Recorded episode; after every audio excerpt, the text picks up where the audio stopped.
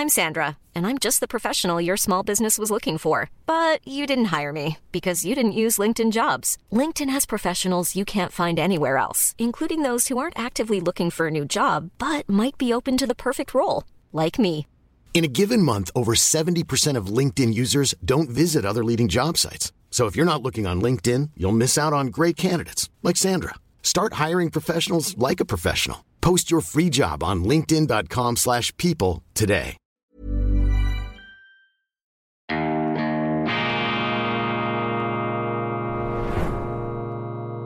Diese Ausgabe von Weltwoche Daily wird Ihnen präsentiert von Kibun, dem Schweizer Pionier für gesundes Gehen und Stehen.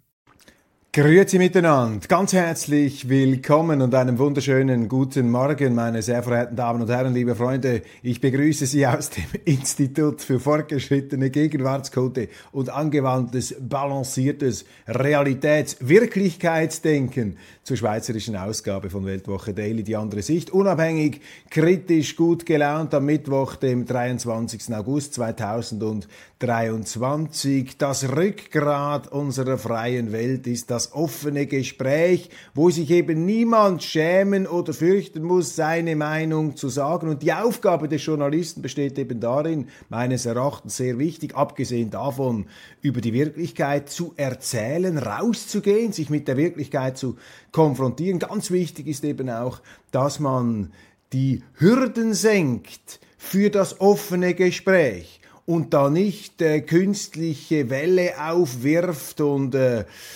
Absperrungen, die die Leute daran hindern sollen, am Gespräch teilzunehmen, ihre Meinung auszudrücken. Leider ist dies allzu oft der Fall. Eben die Inquisitorengesichter, die Guillotinenaugen, die machen sich bemerkbar. Nichts Neues unter der Sonne, die gab es immer schon. Und früher hatten sie auch tatsächlich den Scheiterhaufen und die Guillotine auf ihrer Seite. Heute der moderne Scheiterhaufen, das ist die Political Correctness äh, seit Gott von den Linken beseitigt worden ist und sie sich auf seinen Thron gesetzt haben, ja, ist die Political Correctness sozusagen das Höllenfeuer, das sie lodern lassen möchten, um alle Ketzer und Andersdenkenden dort schmoren zu lassen. Lassen Sie sich davon auf keinen Fall abschrecken und wir bemühen uns ja nach Kräften hier, die Offenheit zu gewährleisten. Dies äh, nicht zuletzt jetzt mit einer verschärften Interviewaktivität auf diesem Kanal. Jeffrey Sachs, der große amerikanische Ökonom, Sie haben es äh, mitbekommen, über die Sommer, über die Ferientage habe ich mit ihm ein großes, ein ausführliches Gespräch geführt von 90 Minuten über den Irakkrieg, über die, äh, Entschuldigung, über den, über den Ukraine-Krieg, ein Zeitsprung. Wir haben auch über den Irakkrieg gesprochen, aber vor allem über den Ukraine-Krieg über die amerikanische Außenpolitik und Jeffrey Sachs, eine eminente Stimme, die eben einen Kontrapunkt setzt zu dem, was ihnen da täglich immer ähm, vorgegaukelt und vorgeleiert wird. Nichts gegen das, das ist auch eine legitime Sicht, aber sie ist einfach allzu dominant, diese Mainstream-Sicht, und äh, wir müssen hier immer wieder Gegensteuer geben. Gestern dann aufgeschaltet äh, mein Interview mit Professor Werner Patzelt, ähm, früher Technische Universität Dresden, ein Politologe, ein aus meiner Sicht äh, hochakuter und hellsichtiger Beobachter des politischen Zeitgeschehens, auch mit einer gewissen humorvollen Leichtigkeit begabt. Wir sprechen über Ungarn, denn Professor Werner Patzelt hat ein neues Buch über Ungarn geschrieben. Ich zücke das hier gleich hervor aus meinem Berg der Unterlagen, verborgen von Ihnen zum Glück. Ähm, Werner Patzelt, Ungarn verstehen. Ein wirklich sehr lehrreiches, ein instruktives Buch, das ich allen empfehle, die sich für dieses faszinierende und am meisten wohl missverstandene Land Europas interessieren. Unser Gespräch mit Professor Werner Patzelt auf diesem Kanal, aber auch auf YouTube und allen verwandten ähm, Plattformen, die von Interesse sind sind. Die Nachrichten des Tages, die wichtigsten Geschichten, die wichtigsten News, die Sie im Blick halten müssen. Jetzt startet in der Schweiz äh, die intensivere Phase des Wahlkampfs. Am Oktober sind die großen nationalen Wahlen, da werden die beiden, die beiden Kammern bestückt in unserem Parlament, im Bundeshaus in Bern. Ich werde nicht mehr antreten und bereits stellt sich natürlich Wehmut ein.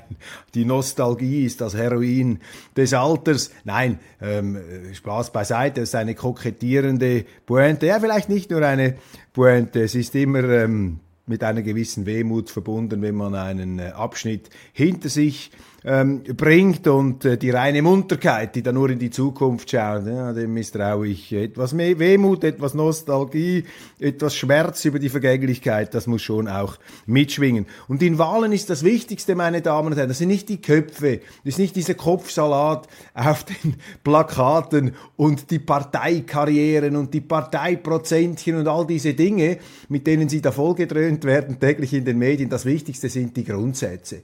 Und das finde ich auch etwas vom Interessantesten an der Politik. Immer wieder muss man das Gespräch aufs Grundsätzliche bringen, auf das, was wirklich zählt. Aber die Medien, viele Politiker, die wollen nicht über die Grundsätze reden, weil sie meisten von ihnen nicht unintelligent, natürlich zum Teil merken, dass ihre Parteien die falschen Grundsätze vertreten. Darum äh, versucht man die dann etwas äh, zu vernebeln, aufzuschminken, aufzuhübschen oder eben man redet dann lieber über die Moral, über äh, die Anständigkeit, über den Stil, über die angeblichen charakterlichen oder eben äh, uncharakterlichen Nichteignungen oder Eignungen anderer Kandidaten, Konkurrenten, lenkt man ab vom Wesentlichen. Aber das Grundsätzliche sollte das Gespräch sein und Wahlen sind Richtungsentscheidungen in der Politik. Und das gilt insbesondere auch für die Schweiz, obwohl wir Volksabstimmungen haben.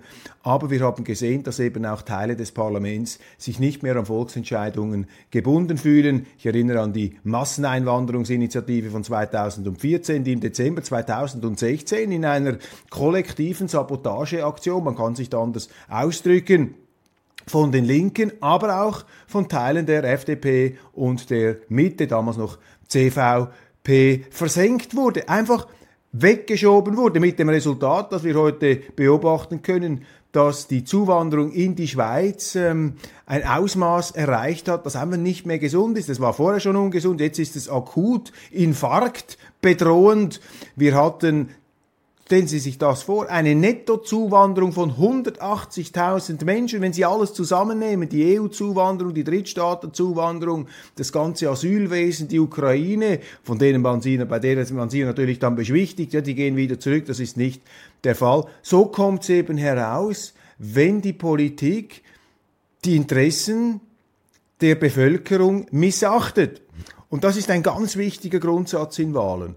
Ähm, ich empfehle immer Menschen, äh, Politiker nach Bern zu wählen, die, äh, von denen sie äh, sicher sind, dass sie sich an Volksentscheide gebunden fühlen, dass sie sich da nicht einfach in einer Art stillem Staatsstreich über die Verfassung hinwegsetzen, dass sie wissen und dass es ihnen auch bewusst ist, wer der Chef in der Schweiz ist. Das sind nämlich nicht die Politiker in Bern, das sind die Bürgerinnen und Bürger dieses Landes und es sind die Kantone, die Gebietskörperschaften, die man so gestaltet hat als Gegengewicht zur Zentrale. Dann gibt es andere Grundsätze, die wichtig sind. Freiheit, Eigenverantwortung, Eigenverantwortung, die Lasten des Lebens selber tragen. Misstraue denen, die dir sagen, dass der Staat deine Lebenslasten dir abnehmen kann. Das sind die Schlangenölverkäufer. Das sind die Betrüger. Denen darf man das Ohr und vor allem die Stimme nicht schenken. Marktwirtschaft. Das Geld muss zuerst verdient werden und zwar im freien Markt, nicht durch den Staat. Die Staatswirtschaft dehnt sich aus. Der Staat hat einen Quantensprung der Ausdehnung auch in der Schweiz durchgemacht durch diese Corona-Pandemie, wo man äh, die Leute geradezu ähm, bedröhnt hat. Eine Hirnwäsche hat da stattgefunden, äh, dass man äh, die Menschen da in eine Art Matrix eingeflochten hat mit äh, Umverteilung, mit schmerzstillenden Medikamenten in Form von Subventionen und Geldverteilungen und eben auch einer Ausdehnung staatlicher Tätigkeit, die nicht dem Erfolgsprinzip der Schweiz entspricht. Marktwirtschaft, ein ganz großes äh, Thema, nicht nur in der Schweiz, auch in anderen Ländern, ist die Marktwirtschaft auf dem Rückzug, macht der Staat immer mehr, dehnt er sich immer mehr aus und diese Klimapolitik ist auch wieder äh, so eine Keule, so ein Instrument, äh, das benutzt wird, um die Macht des Staates auszudehnen. Und das ist auch eine Grundfrage in Wahlen, meine Damen und Herren. Da geht es darum, anhand der Parteipolitik immer wieder auszujassen, auszumarchen, was ist Staat und was ist privat, was ist die Aufgabe des Staates und was ist die Aufgabe des Privaten, was muss man machen. Es braucht ja einen Staat. Der Staat ist ein notwendiges Übel, weil er ein Monopol darstellt und ein Machtkonzentrat, das immer auch problematische Seiten hat. Wo ist die Grenze? Wie viel Staat wollen wir? Und da ist es aus meiner Sicht eine historisch belegbare Tatsache, dass eben weniger Staat, mehr Freiheit, mehr Wohlstand und es gibt ja auch Leute, die sagen, mehr Glückseligkeit produziert.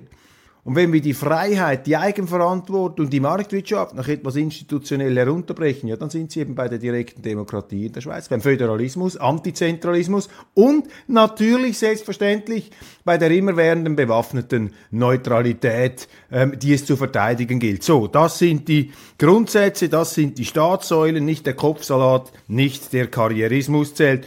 Und dieser Maßstab, den ich Ihnen hier dargelegt habe, der bildet auch die Grundlage meiner politischen ähm, Wertbefunde, ähm, die ich immer wieder vornehme oder vorzunehmen versuche. Ähm, nicht mit einer exakt wissenschaftlichen Art, so können Sie es in der Politik nicht angehen lassen, aber die Grundsätze sind entscheidend und äh, ja, reden Sie immer mit äh, Politikern und mit politisch Interessierten über die Grundsätze, um das, was es wirklich geht, nicht um die Nebenschauplätze und das Gäckeli-Zeug, das da auch immer wieder herumgereicht und herumgeboten wird. Was sind die großen Themen? Interessant online Hey, I'm Ryan Reynolds. Recently, I asked Mint Mobile's legal team if big wireless companies are allowed to raise prices due to inflation. They said yes. And then when I asked if raising prices technically violates those onerous two year contracts, they said, What the f are you talking about, you insane Hollywood ass? So to recap, we're cutting the price of Mint Unlimited from $30 a month to just $15 a month. Give it a try at mintmobile.com slash switch. $45 up front for three months plus taxes and fees. Promo for new customers for limited time. Unlimited more than 40 gigabytes per month. Slows. Full terms at mintmobile.com. Quality sleep is essential. That's why the Sleep Number smart bed is designed for your ever-evolving sleep needs. Need a bed that's firmer or softer on either side? Helps you sleep at a comfortable temperature? Sleep Number smart beds let you individualize your comfort so you sleep better together. JD Power ranks Sleep Number number 1 in customer satisfaction with mattresses purchased in-store. And now, save 50% on the Sleep Number limited edition smart bed for a limited time. For JD Power 2023 award information, visit jdpower.com/awards. Only at a Sleep Number store or sleepnumber.com. Die Online-Medien schwelgen in der, im Klimawandel und in der Hitzewelle. Also das Wetter ist immer das ganz große Thema. Und je heißer das es wird und wenn es irgendwo stürmt und regnet, dann schwindet die Neigung der Medien, das zu tun, was sie uns eigentlich immer vorschreiben, nämlich Wetter und Klima auseinanderzuhalten. Dann wird das alles wild in einen Topf geworfen. Dann heißt es, ja, die extremen Wetterereignisse sind eben die Vorboten oder Zeugen oder Indizien oder Beweise für den zerstörerischen Klimawandel. Kurzum, die Wetterfühligkeit der Journalisten, der Menschen hat zugenommen, ist auch immer noch ein gewisses Wohlstandsphänomen. Wenn man sich derart intensiv mit dem Wetter auseinandersetzen kann, mit der Hitze, heißt das, dass man keine größeren Probleme zu haben glaubt. Also in dieser ganzen Wetterpropaganda, in diesem Hitzeschwall, der uns da täglich ähm, berieselt, der uns da umgibt, der sozusagen das gefühlte Wärme, die Wärmetemperaturen sozusagen noch hoch, hoch stemmt, dass man den Eindruck hat, es sei noch viel heißer. Das ist natürlich auch eine gewisse Form der Realitätsverweigerung in anderen ähm, Problemen. Grundsätze da, ja, ich bin auch nicht gegen Umweltschutz und von mir aus kann man alles machen, um das sogenannte Klima zu schützen, obwohl ich nicht glaube, dass man ein Klima schützen kann, weil sich ein Klima immer verändert. Das sind ja ganz schwierige aggregierte Werte und wir sehen ja, wie schwierig das nur schon ist, über ein paar Tage äh, Temperaturvoraussagen zu machen. Stellen Sie sich einmal vor, da mit diesen Modellen über Jahrzehnte und Jahrhunderte hinaus.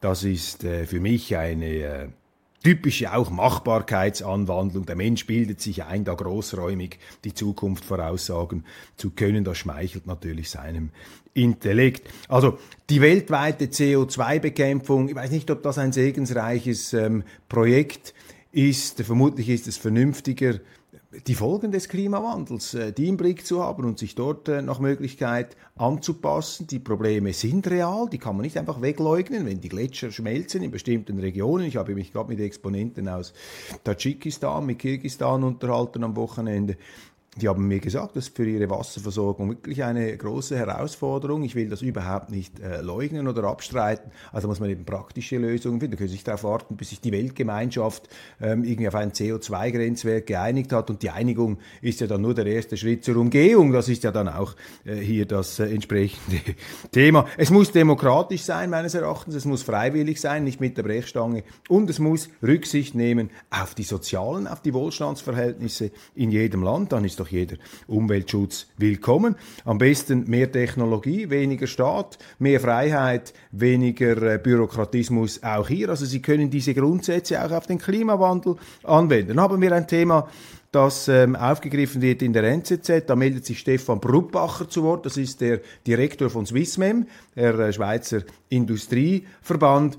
Und er legt jetzt äh, wieder erneut, man kennt das von ihm, die Schallplatte auf, die Schweiz müsse unbedingt einen institutionellen Rahmenvertrag mit der Europäischen Union abschließen. Das sei lebenswichtig für unsere Industrie, für den Export. Also ziemlich dramatisch, wie er das hier darstellt. In einem Punkt muss ich äh, Stefan Brutbacher auf den Fakten, bei den Meinungen und Einschätzungen, da können Sie immer anderer Meinung sein, aber bei den Fakten muss ich ihm widersprechen. Er sagt hier, das, was jetzt auf dem Tisch liegt, das sei großartig, das sei, oder sagen wir so, das sei das Beste, was man bis jetzt je auf dem Tisch gehabt habe. Die Schweiz würde überhaupt nichts verlieren von ihrer Unabhängigkeit. Das ist eben auch wichtig, ein Grundsatz, dass die Schweizer selber über ihre Belange entscheiden können und sich da nicht von irgendwelchen Vögten oder Eurokraten fremdbestimmen lassen, die eben nicht so gut wissen, was der Schweiz frommt, wie die Schweizer, die hier leben, die in der Lebenswirklichkeit verankert sind.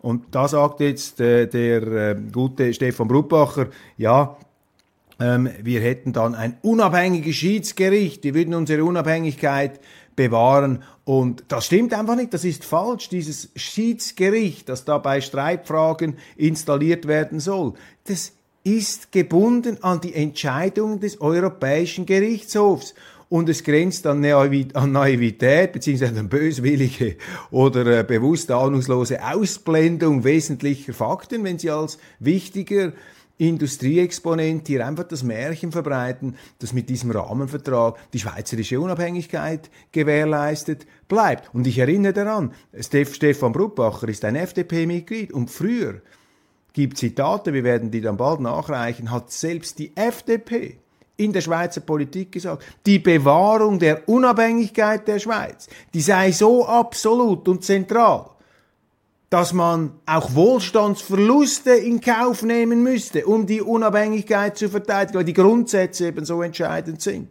Aber davon wollen eben heutige Generationen zum Teil nicht mehr so viel wissen, weil sie vielleicht eine größere Affinität zum Portemonnaie haben oder zum kurzfristigen mutmaßlichen Gewinn, den man glaubt erwirtschaften zu können durch den Abbau gewisser bürokratischer Hemmnisse. Am besten gar keine Bürokratie haben sie mehr, wenn sie sich dem anderen einfach vollständig unterwerfen. Also hier spricht das Portemonnaie und nicht das äh, staatsbürgerliche Gewissen und etwas das langfristige Denken. Schweiz in der Kritik lesen wir, bei der Sperrung russischer Vermögen sei unser Land zu zögerlich. Ich ärgere mich immer, wie unkritisch unsere Medien auf diese und auch unsere Politik auf diese auswärtigen Behelligungen der Schweiz reagieren, äh, wie man äh, streberhaft geradezu tatsächlich diesen Leuten auch noch recht gibt und sagt, ja stimmt, ihr müsst eigentlich noch viel mehr Vermögen sperren, wir müssen denen am besten alles wegnehmen und am besten sperren wir gleich alle Russen auch noch ein in der Schweiz. Also dieser Moral Moralismus, dieser Drang,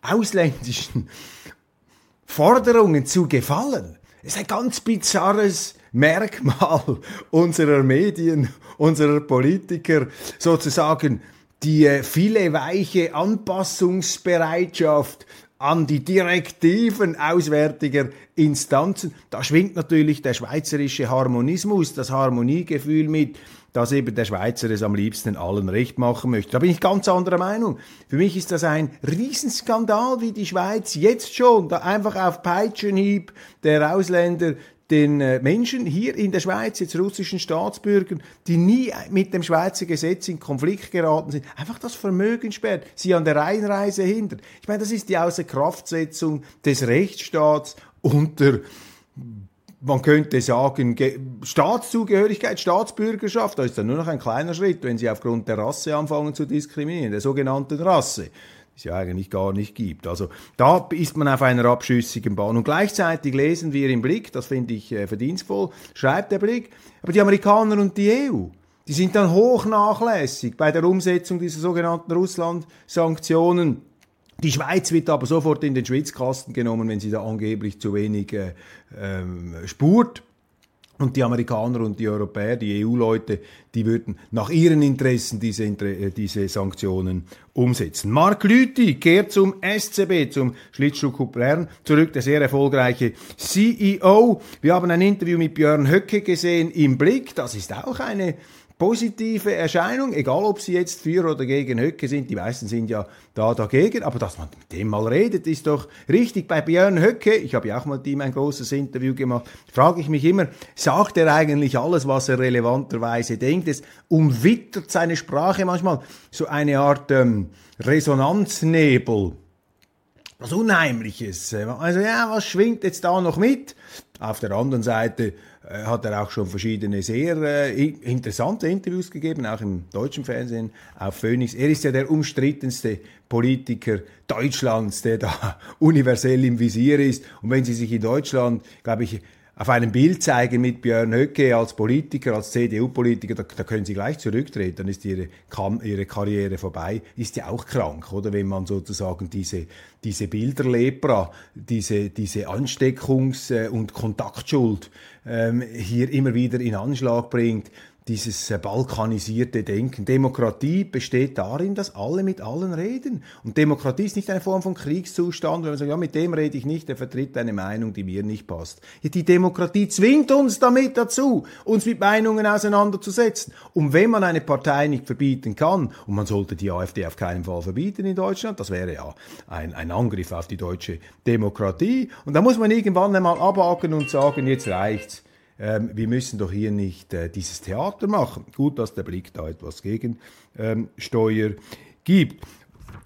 Weitere Themen, die ich noch äh, hier anbringen möchte.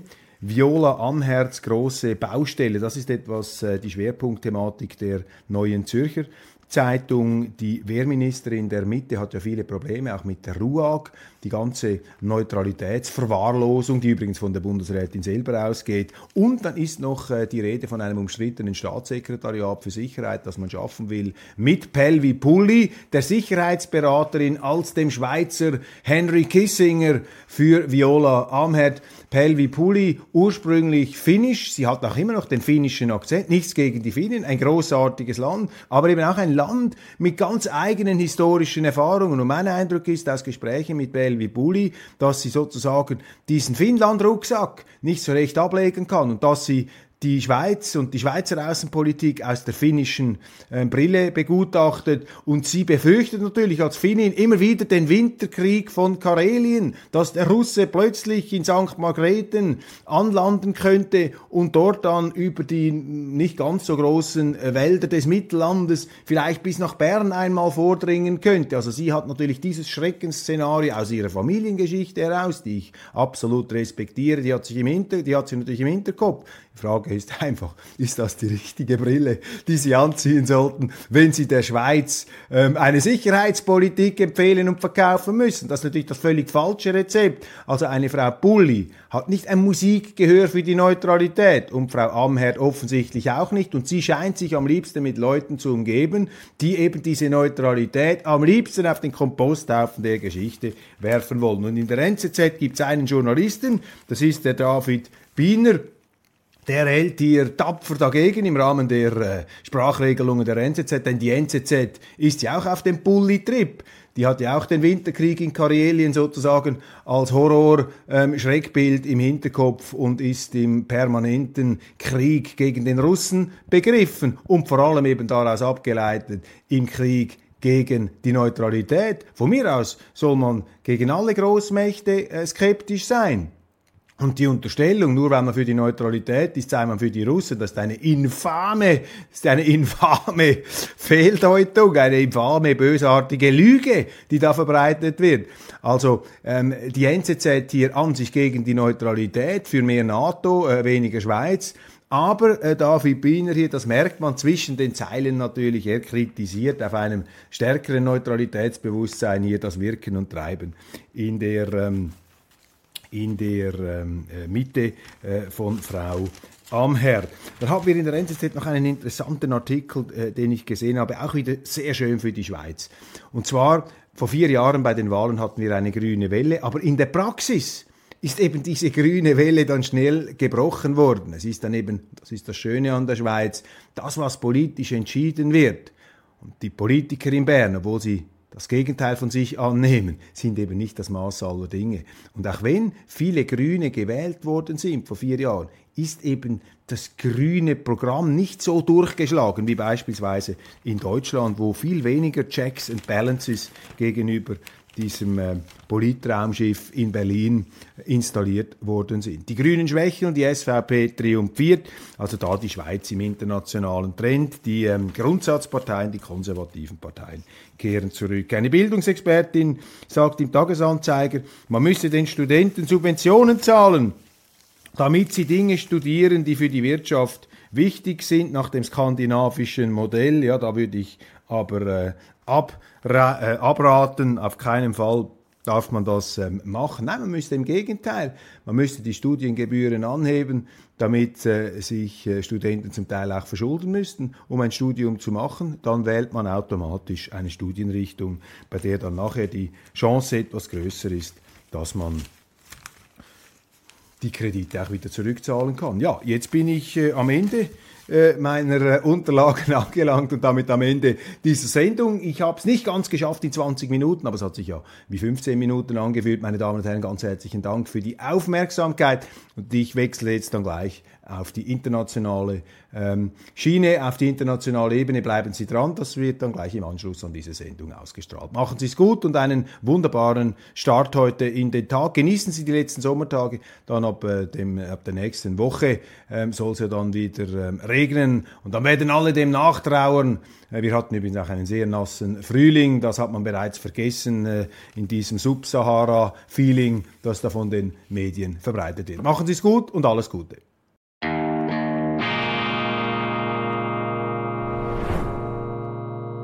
Diese Ausgabe von Weltwoche Daily wird Ihnen präsentiert von Kibun, dem Schweizer Pionier für gesundes Gehen und Stehen.